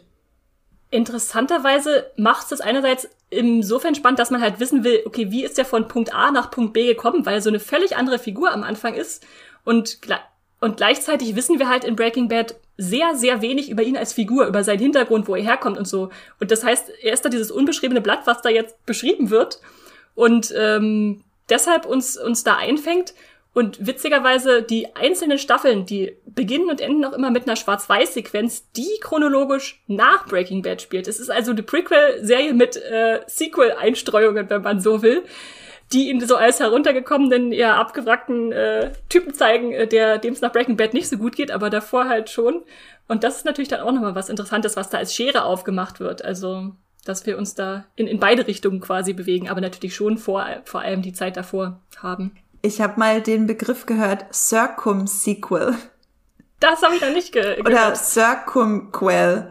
Ähm, ja, ich habe da mal, es gab da mal so einen Artikel, ah, den musst du noch mal raussuchen, falls ich ihn finde, lege ich ihn in den Shownotes, wo all diese Begriffe, die schon mal irgendwo irgendwann genannt wurden, wie du vorhin meintest, mit Sidequel und ähm, in Betweequel gab's dann auch noch, also was, was zwischendrin spielt ja, und ja. Äh, ganz verrückt und Circumquel quasi was, was vorher und nachher spielt ähm, von der, von der, von dem Original, genau. Ja, und unabhängig davon, genau, dass es jetzt äh, davor spielt oder auch nicht, ist es halt vom, von der Art, wie die Serie angelegt ist, für mich so faszinierend, dass es schon diesen, ich sag's mal, Breaking Bad Humor kopiert. Also das einfach, was man da lustig fand, ist hier auch angelegt, aber trotzdem einen ganz anderen Tonfall hat. Also spielt in Albuquerque, aber diese Anwaltswelt ist natürlich eine ganz andere als die Drogenkocherwelt. Und äh, da trotzdem dieses super, was ich so, so liebe an Breaking Bad, dieses Maß an Dramatik und Spannung und Humor irgendwie so zusammenbringt, dass es einfach diese explosive Mischung ergibt, der man eigentlich immer nur zugucken kann und sich freuen kann. Und natürlich wird auch nicht nur ähm, äh, Bob Odenkirks Figur äh, Saul Goodman beziehungsweise Jimmy McGill darüber genommen, der der Titelgeber der Serie ist, sondern das machen sie ganz clever. Sie nehmen auch noch eine zweite Figur mit. Ich weiß nicht, ob du den schon kanntest, äh, Mike Ehrmantraut, der von Jonathan Banks gespielt wird. Ja, den habe ich geliebt. Der ist super mit seiner einsilbigen Art, äh, der immer nur brummt und äh, aber eigentlich doch ein ganz guter ist, der, dem man ans Herz schließt. Und gleichzeitig seine Geschichte da auch mit rein zu pressen oder nicht zu pressen, zu, zu erzählen einfach, ähm, die auch sehr dramatisch ist mit seiner Tochter und allem und wie er dann nicht mehr Polizist sein konnte und wie er dann auch immer krimineller wird. Das ist halt ein super Gegengewicht zu dieser quirligen Saul Goodman-Figur ist dieser, dieser einsilbige Polizist und das fügt sich dann halt so als, als schönes Gegenbild auch zusammen, wie die zwei sich ergänzen und dann irgendwann auch kennenlernen. Das wird nicht übereilt, was super ist. Also häufig hat man dann, okay, man muss jetzt in die erste Staffel ganz viele Querverweise reinpressen, damit die Leute dranbleiben und denken, oh ja, das ist wie Breaking Bad. Aber dann nimmt die Serie sich echt Zeit und erst die Zeit, während die immer weiter fortschreitet in den Staffeln, streut dann hier mal ein Bösewicht ein, oh, den kennen wir hier, den Mensch, den Gus Fring vom Hühnchenimperium oder so. Ähm, und da, ja, da würde ich fast sagen, sie braucht eigentlich diese Querverweise gar nicht, aber sie will natürlich auch weiter jetzt Richtung Breaking Bad gehen, nutzt dann aber die Sachen, die wir schon kennen, zum Beispiel, dass da ein unterirdisches Drogenlabor gebaut wird, um tolle neue Figuren einzuführen, äh, wie zum Beispiel äh, einen deutschen äh, Baumeister, das großartige Figur, der da, der da reingenommen wird, Rainer Bock, äh, wo man auch sagt, okay, sie haben hier nochmal völlig neue Ansätze an Figuren, die reingebracht werden, die wir auf ähnliche Weise lieben lernen wie die Breaking Bad Figuren. Also sie sind auf ähnliche Weise gestrickt und, und äh, komplex, aber eben doch nicht alles nochmal nacherzählen, was, was wir sowieso schon kennen. Und das ist halt, äh, man erahnt so eine Parallelität, aber sie wird nicht überbemüht für mich. Und das, das macht es eigentlich zu einem idealen Spin-off, dem ich folgen will. Und es gibt natürlich auch äh, endlich mal eine, eine tolle Frauenfigur. Also Breaking Bad hat ja die Skyler, endlich die alle mal. hassen. äh, ich glaube, alle hassen Skyler in Breaking Bad. Ich schließe mich da auch nicht aus, weil sie einfach so als anstrengende Hausfrau und, und Ehefrau da angelegt ist von Walter White. Oder ihre Schwester gibt's glaube ich, noch, die kleptomanische. Aber so eine richtige Figur, wo ich die ich feiere, gibt's in Breaking Bad, glaube ich, nicht eine Frauenfigur, aber in Better Call Saul gibt's diese wahnsinnig tolle Anwältin äh, Kim Wexler, gespielt von Sia, Rhea Seahorn, die ich vorher auch noch gar nicht kannte. Und die ist einfach auch so, so ein, äh, ich sag mal, weiblicher Saul Goodman, die, die auf ganz eigene Weise bestehen kann. Sie ist auch Anwältin und die genau weiß, was sie will und äh, einfach auch ein paar tolle, tolle Episoden hervorbringt. Und ja, wenn eine Serie, eine Spin-off-Serie weiß, wie sie sich daran orientiert, was ihre Wurzeln sind und trotzdem diese ihr eigenes Ding macht, dann äh, ist das hier für mich perfekt gelungen.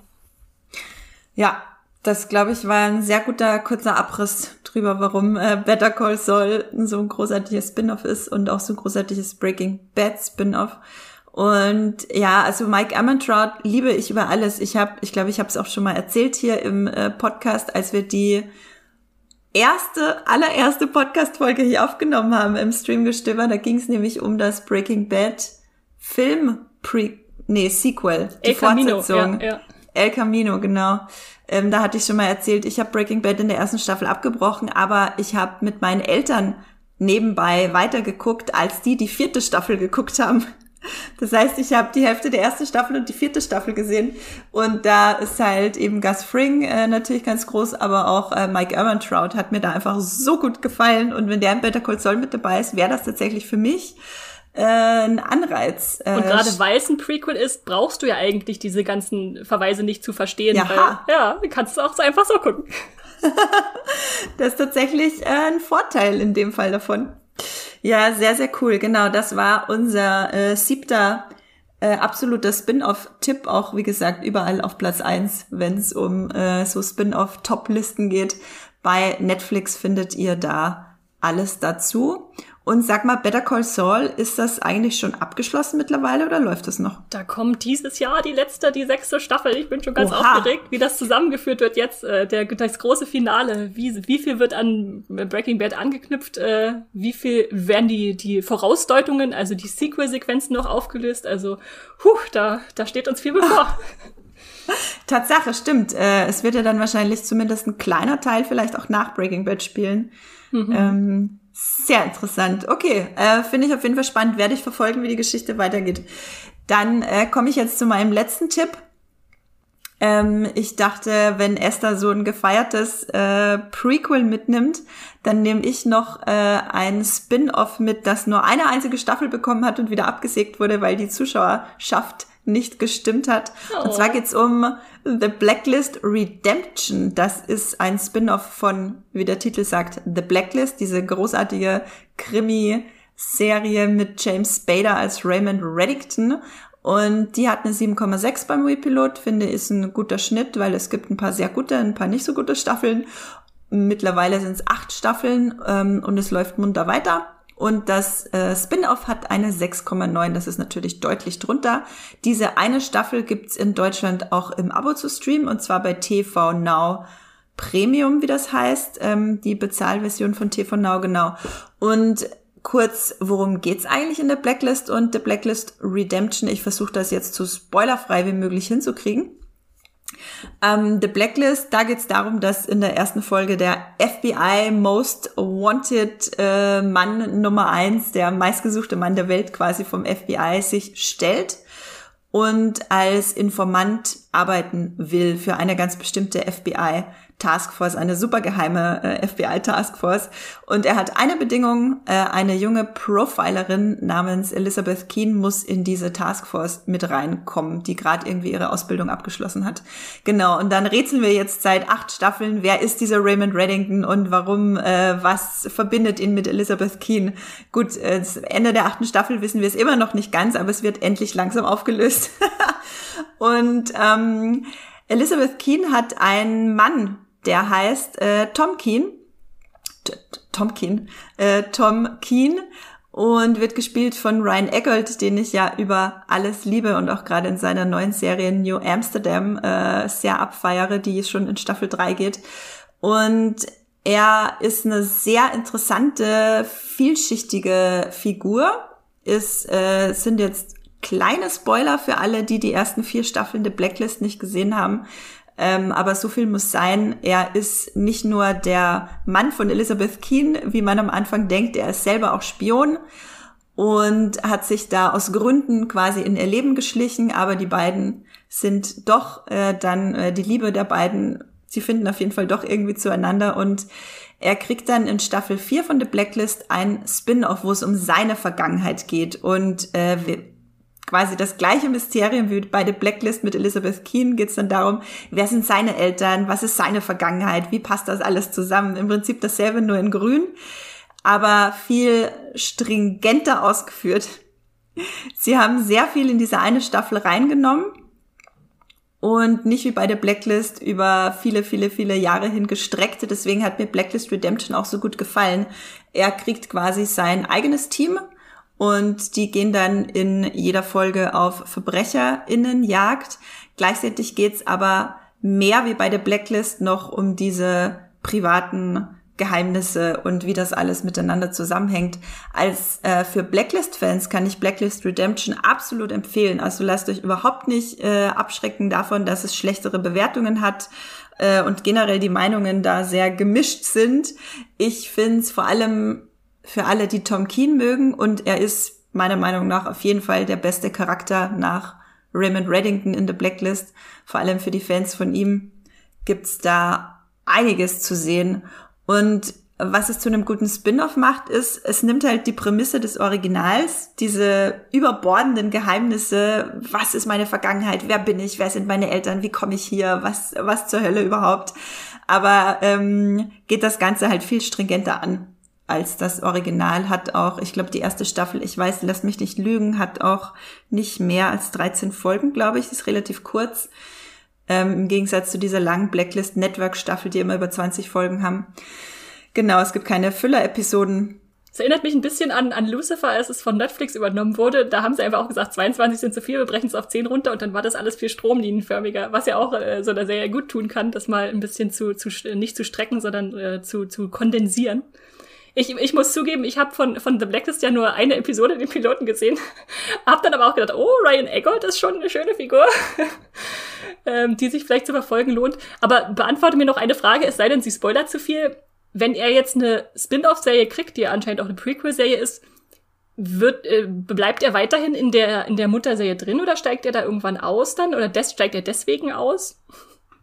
Ähm, er steigt irgendwann aus aus The Blacklist. Das ist, glaube ich, auch Geheimnis, kein Geheimnis, weil er schon seit drei Jahren seine eigene neue Serie hat. Ähm, ich verrate natürlich nicht, wie er aussteigt, aber er steigt nicht wegen dem Spin-off aus. Okay. Das Spin-off äh, hat nur zur Folge, dass er dann in der vierten Staffel, es lief dann quasi parallel zur vierten Staffel The Blacklist, dass er dann viel weniger zu sehen ist in The Blacklist. Und tatsächlich äh, die Qualität, die The Blacklist Redemption hat, die wurde leider wirklich rausgeschnitten aus The Blacklist. Dadurch, dass er nicht mehr mit dabei ist, waren sie in der vierten Staffel ein bisschen verloren ähm, in der Originalserie, was ich auch einen interessanten Punkt finde, wohingegen zum Beispiel bei Buffy und Angel, Angel war gefühlt auserzählt für Buffy und hat dann was Tolles Neues aufgemacht. Tom Keen hätte für mich weiterhin absolut eine wichtige Figur in der Blacklist sein können, aber sie wollten eben eine neue Serie draus machen, die dann nicht funktioniert hat. Pech gehabt. Ryan Eggold dachte sich, na gut, dann äh, suche ich mir jetzt aber was noch Besseres. Äh, hat er recht. Ja. Genau. Das äh, war mein, ja, hatte ich mir schon lange vorgenommen, für Blacklist Redemption meine Lanze zu brechen hier in Streamgestöber und ich rede auch immer gerne über die Blacklist. Deswegen unser achter Tipp von acht Spin-off-Tipps. Und natürlich gibt's noch ganz, ganz, ganz viele andere tolle Spin-offs, über die wir nicht geredet haben, äh, um nur ein paar zu nennen. The Good Fight, von The Good Wife oder Die Simpsons, falls ihr es nicht wusstet, ist auch quasi ein Spin-off von der Tracy Ullman Show. Es gibt so tolle Sachen wie Daria, das bei MTV lief, Spin-off von Beavis and Butthead. Es gibt, äh, ich habe es geliebt, Private Practice zu gucken damals, als es lief mit Kate Walsh, äh, Grey's Anatomy Spin-off, ihr kennt es alle.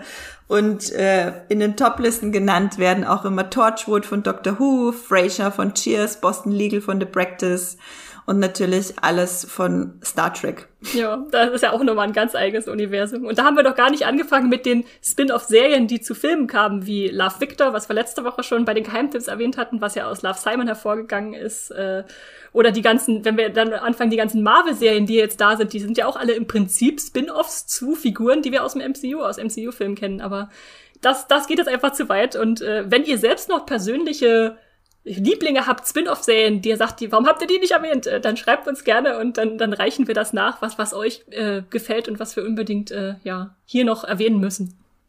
Ja, auf jeden Fall. Macht das auf jeden Fall. Und ähm, dann gibt's natürlich auch noch die Spin-offs, die Back Backdoor-Piloten hatten. Das heißt, äh, Spin-offs, die quasi mit einer Folge in einer anderen Serie angeteased wurden, dann aber nie produziert wurden, wie das Supernatural Spin-off Wayward Sisters, wo ich ja auch am liebsten eine ganze eigene Folge dazu machen möchte, um meiner Enttäuschung endlich mal richtig freien Lauf zu lassen, dass dieses äh, Spin-off nicht kam.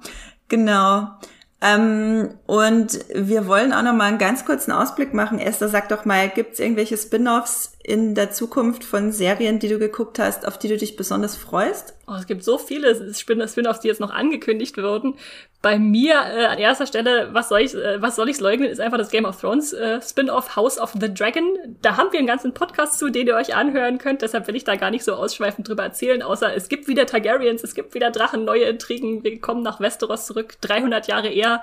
Äh, es sind tolle Schauspieler dabei, äh, Matt Smith, äh, Paddy Considine kann ich so immer angucken, der hat so eine super sympathische Aura. Ähm, und wir haben ich glaube, Anfang oder dieses Jahres oder Ende letzten Jahres gab es schon so eine HBO-Vorschau zu kommenden Serien und da war natürlich auch der Drache ganz präsent drin. Also wir sind da in der Hochzeit der Drachen. Äh, was, was will man mehr von Game of Thrones? Mein, mein Hype-Level ist schon ordentlich hochgeschraubt und nächstes Jahr äh, werden wir dann hoffentlich sehen, ob das auch was Gutes wird. Bei mir liegt schon äh, Fire and Blood auf dem Nachttisch, das muss ich dann vorher noch lesen. Äh, diesen Geschichtsband, wenn man so will, von George R. R. Martin. Aber genau, das ist jetzt die nächste richtig große Spin-off-Sache, die kommt. Was steht bei dir da ganz oben auf dem Zettel, Andrea? Ähm, bei mir steht Vikings Valhalla ganz oben auf dem Zettel, deswegen habe ich das auch äh, ein, eingangs hier in diesem Podcast als allererstes ganz schon erwähnt gehabt. genau, jetzt wieder den Bogen zum Schluss zum Spannen quasi unser Circumquell heute. Vikings Valhalla äh, spielt über 100 Jahre später. Ich habe mir mal ausgerechnet, es müssten 180 Jahre sein ungefähr, damit die Rechnung aufgeht. Ähm, und was jetzt sehr spannend ist, natürlich leben die Figuren des Originals längst nicht mehr. Also auch die, die das Original überlebt haben, leben nicht mehr 180 Jahre später. Aber was äh, man bisher so davon gehört hat, die erste Staffel Vikings Valhalla soll Ende des Jahres zu Netflix kommen. Was man bisher davon gehört hat, sind die Originalfiguren wie Ragnar und Lagerta und Ivar der Knochenlose, Björn, Eisenseite, die sind innerhalb dieses Serienuniversums schon zu Mythen und Legenden geworden, von denen sich die Leute dann, die jetzt in Kattegat auf dem sagenumwobenen Thron sitzen, ähm, Geschichten erzählen, dass sie in derselben Halle sitzen wie diese Legenden damals und auch selb und auch Kattegat als Ort hat sich halt total spannend weiter, weiterentwickelt, wurde quasi vom spirituellen Vikingszentrum so zum größten Handelsumschlagplatz in Europa und so generell einem der äh, wichtigsten Orte. Und das finde ich super interessant, dass da offenbar sehr viel Wert auf die Details gelegt wird, wie sich das äh, organisch weiterentwickeln würde innerhalb des Serienuniversums und das dann mit neuen Charakteren zu füllen, finde ich super spannend und freue ich mich freue ich mich total drauf. Esther, du hast ja auch Vikings geguckt. Wir haben auch einen Podcast aufgenommen zum Vikings-Finale und Ausblick auf Vikings Valhalla. Hast du da auch Bock drauf eigentlich? Ja, also ich, ich glaube nicht so überbordernde äh, Vorfreude wie du, aber auf jeden Fall, wenn es da ist, werde ich sofort gucken und hoffen, dass es äh, an die Qualität rankommt oder auch nochmal was ganz Neues anfängt, wenn ihr da draußen zu denen gehört, die Vikings eher qualitativ haben abnehmen sehen. Da können sie jetzt nochmal einen richtig neuen, schönen Versuch starten, in die Wikingerwelt vorzustoßen. Ja, und äh, eine, ein zweites Spin-off, auf das ich noch ganz, ganz kurz eingehen wollte, weil ich es irgendwie interessant finde, dass es jetzt tatsächlich kommt, ist How I Met Your Dad. Ähm, schwer zu verkennen als How I Met Your Mother Spin-off. Und das ist halt interessant, weil ich meine, wir, wir alle kennen How I Met Your Mother. Da erzählt ein Typ acht Jahre lang seinen Kindern, wie er die Mutter kennengelernt hat. Und eigentlich erzählt er in Wahrheit irgendwie was ganz was anderes die ganze Zeit und äh, verzettelt sich da in Erzählungen einfach aus seinem Leben. Und How I Met Your Dad macht jetzt dasselbe, nur mit einer Frau, die ihren Kindern erzählt, wie sie deren Vater kennengelernt hat. Ähm, ja, ich weiß immer noch nicht, was ich davon halten soll. Die Verbindung ist ja recht offensichtlich im Titel, dass die zwei Serien zusammengehören. Weißt du, ob es tatsächlich eine, eine ernsthafte Spin-off-Serie sein soll? Also ernsthaft im Sinne von, dass es in derselben Welt spielt oder dass irgendwelche Charaktere zurückkommen dann auch aus der Originalserie?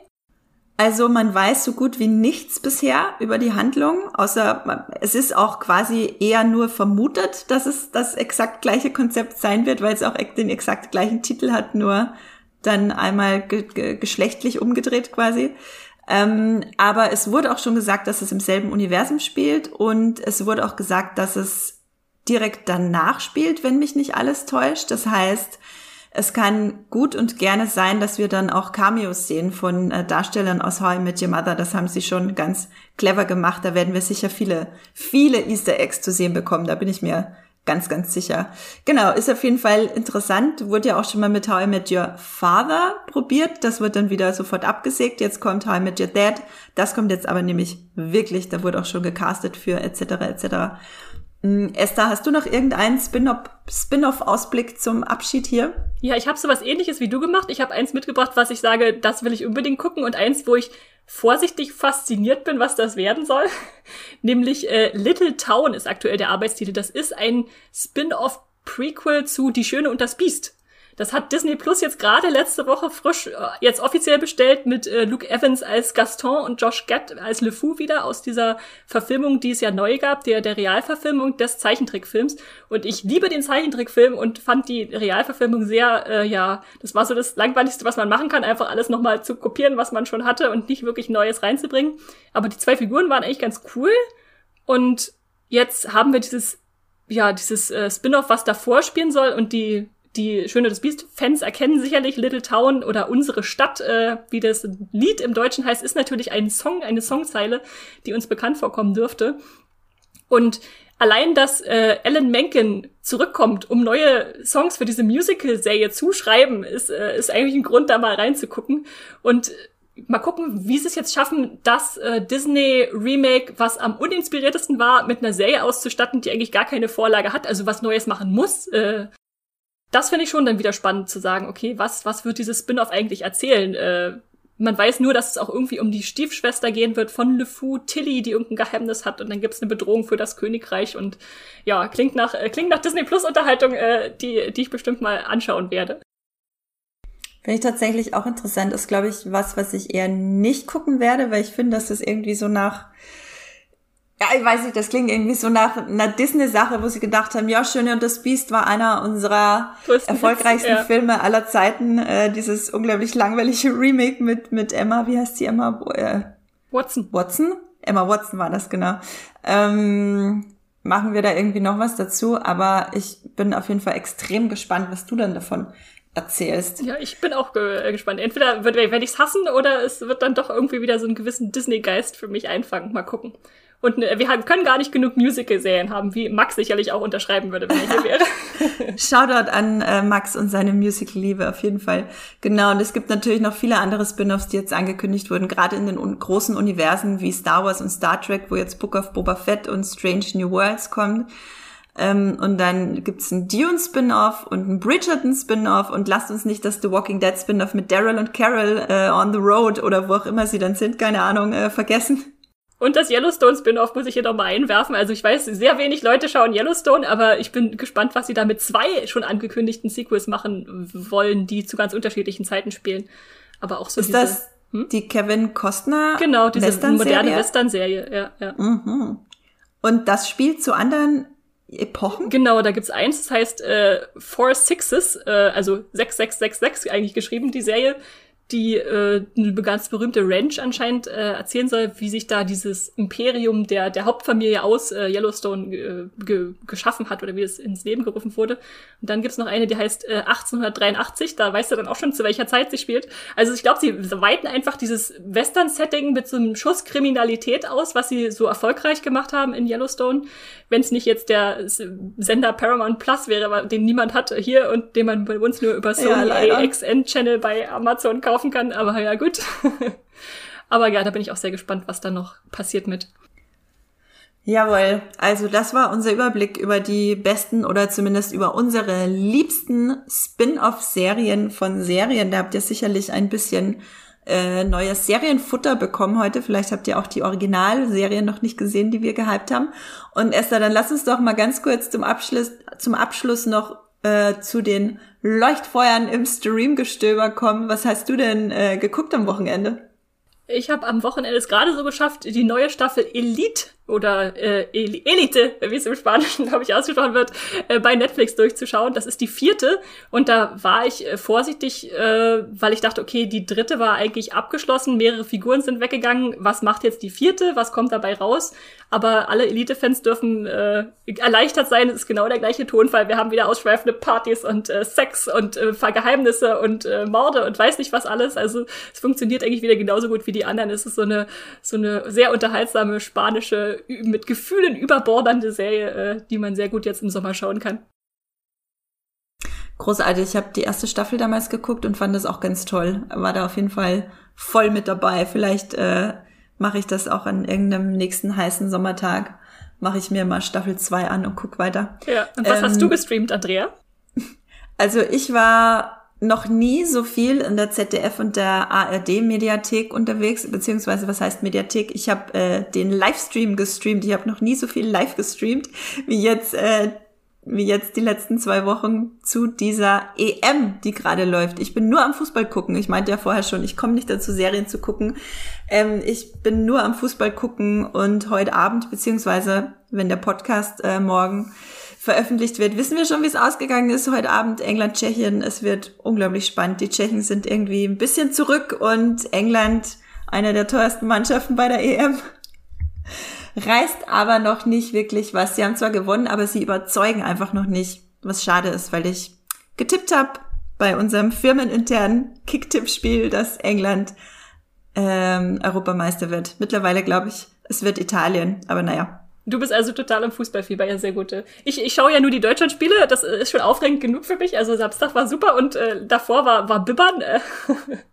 Und ist dir aufgefallen, was ich ganz faszinierend fand, ich weiß nicht, ob die ZDF-Mediathek das schon lange hat, dass da immer jetzt auch auf dem Livestream auf diesem, auf diesem Balken ja. unten eingetragen wird, da ist ein Tor gefallen, da gab es eine Torchance und sowas alles. Das ist schon faszinierend. Da kann man dann auch nochmal zurückspringen und sagen, ja, lasse ich die langweiligen Passagen aus. Das ist ganz, ganz toll, weil ich äh, habe mir über VPN auch den ORF, also den österreichischen Livestream, ähm, er, er, er klügelt, sage ich jetzt mal. Und da haben die das zum Beispiel nicht. Also ZDF ist da schon ziemlich bietet da schon ziemlich coolen Service und deswegen gucke ich manchmal auch lieber den Livestream, als dass ich es im Fernsehen gucke, nämlich tatsächlich, weil dann kann ich selber zurückspringen zu dem.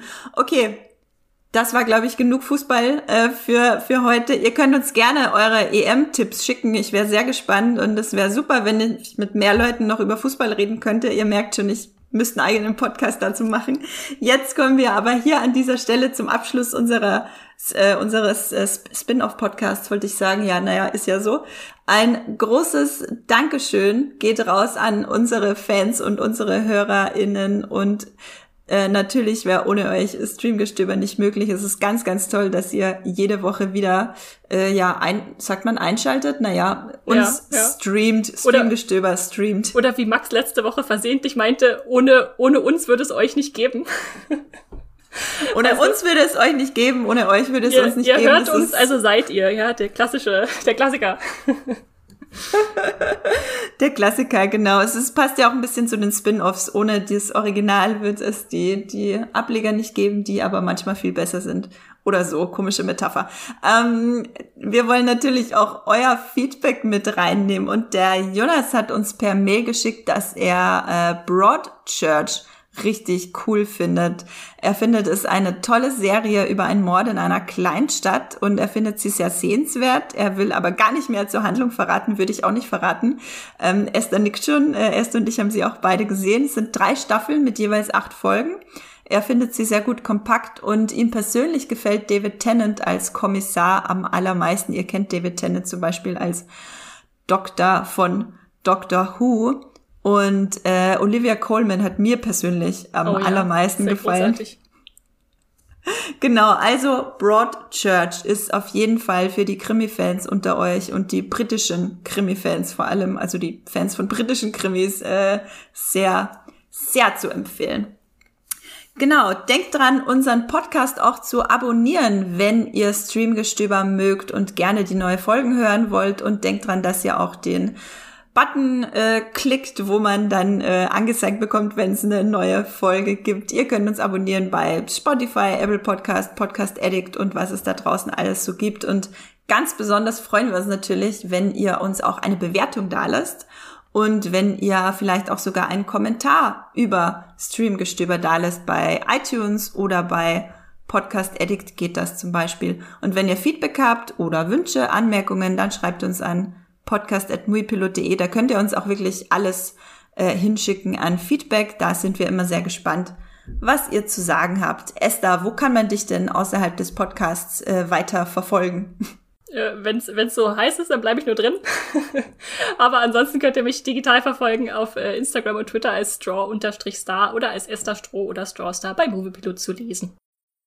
Genau, mich findet ihr bei Moviepilot unter Science Fiction klein und zusammengeschrieben.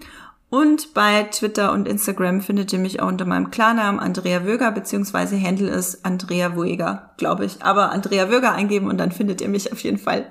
So, das war's für heute. Ich wünsche euch noch einen schönen Tag. Ich hoffe, die Hitze ist bei euch vorbei und es ist angenehm. Ähm, falls es zu heiß ist, dann bleibt einfach drin und guckt Fußball. Also streamt was Schönes. Tschüss. Tschüss. Das war die neue Folge Streamgestöber. Abonniert uns bei Spotify, Apple oder der Podcast-App eures Vertrauens und wir freuen uns auch ganz besonders über eure Bewertungen. Die Musik wurde aufgenommen und produziert von Tomatenplatten. Feedback und Wünsche gehen an podcast.moviepilot.de. Wie ihr mit eurer Sprachnachricht im Podcast landet, erfahrt ihr in den Shownotes und unter www.moviepilot.de slash podcast.